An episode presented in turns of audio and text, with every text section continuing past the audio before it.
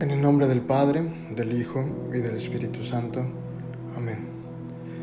Ven Espíritu Santo, llena los corazones de tus fieles y enciende en ellos el fuego de tu amor. Envía tu Espíritu Creador y renueva la faz de la tierra. Oremos.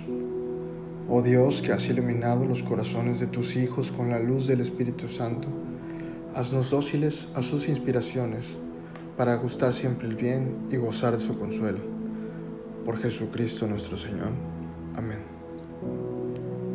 Novena de Navidad. Día 4. Dirigido por la sección de jóvenes profesionistas. Oh renuevo del tronco de Jesé, que te alzas como un signo para los pueblos, ante quien los reyes enmudecen y cuyo auxilio imploran las naciones. Ven a liberarnos no tardes más. Del Santo Evangelio según San Mateo. La generación de Jesucristo fue así. María, su madre, estaba desposada con José, y antes de que conviviesen, se encontró con que había concebido en su seno por obra del Espíritu Santo. José, su esposo, como era justo y no quería exponer la infamia, pensó repudiarla en secreto. Consideraba él estas cosas cuando un ángel del Señor se le apareció en sueños y le dijo, José, hijo de David, no temas recibir a María, tu esposa, porque lo que en ella ha sido concebido es obra del Espíritu Santo.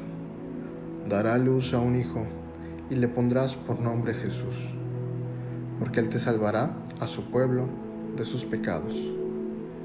Todo esto sucedió para que se cumpliera lo que dijo el Señor por medio del profeta.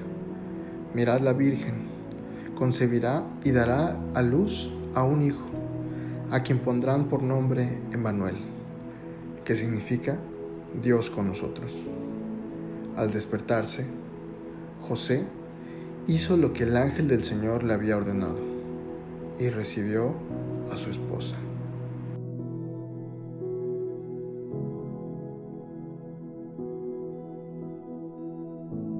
Al comienzo de su peregrinación en fe, la fe de María se encuentra con la fe de José. Si Isabel había dicho a María, Dichosa tú que has creído, dicha buenaventuranza se puede también dirigir a José. Mateo dice que José encontró que María había concebido en su seno por obra del Espíritu Santo. El evangelista no menciona solamente el embarazo de María, sino que supone que José sabía dentro de sí que aquello no era fruto de adulterio, sino de algo más grande, una intuición de la acción de Dios en María y ante ese misterio pensó en repudiarla en secreto. Dice San Bernardo que José se maravilló de la novedad del milagro y de la profundidad de misterio, y pensaba que no debía convivir con una mujer que le asombraba por la grandeza de su admirable dignidad, y, como no se sentía digno de penetrar en el misterio, determinó dejarla. Pero Dios quiso nuevamente necesitar de su criatura y envía a su mensajero para confirmar las mociones de su corazón. Pero era algo que su razón aún no alcanzaba a comprender. Lo que en ella ha sido concebido es obra del Espíritu Santo. Dará a luz a un hijo y le pondrás por nombre Jesús, porque él salvará a su pueblo de sus pecados. ¿Qué habría pasado en ese momento en el corazón de José? Es posible que miedo, dudas, confusión, seguro se enfrentó con él mismo, con sus pensamientos y sentimientos. Pero ¿por qué siguió? Siguió porque ganó la fuerza de su amor y de su confianza en lo alto. Confiaba y creía en el plan de Dios.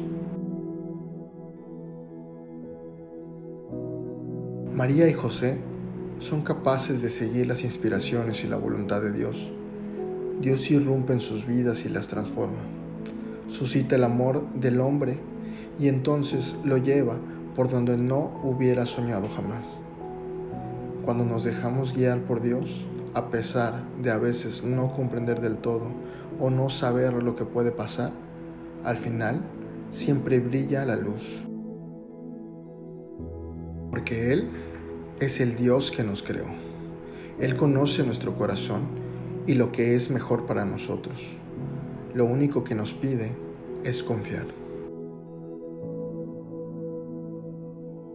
Juntos, María y José escriben una historia de amor única e irrepetible. Una historia en la que ambos se fían de la voluntad de Dios. Es una invitación a confiar más en su gracia que en nuestras cualidades, más en sus planes que en los propios. Confiemos más y más en el Señor. Digamos con Pedro aquella bella oración. Señor, ¿a quién iremos? Solo tú tienes palabras de vida eterna.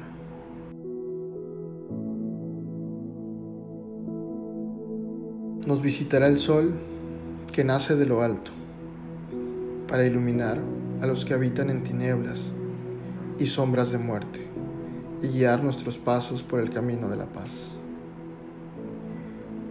Oremos. Apresúrate Señor Jesús, no tardes más. Prepara mi corazón para que siempre sea morada digna de ti, que tu presencia habite y transforme mi ser, para nunca separarme de tu amor. Te damos gracias, Señor, por todos tus beneficios, a ti que vives y reinas por los siglos de los siglos. Amén. Cristo Rey nuestro, venga a tu reino. Reina de los apóstoles, ruega por nosotros. En el nombre del Padre, del Hijo y del Espíritu Santo. Amén.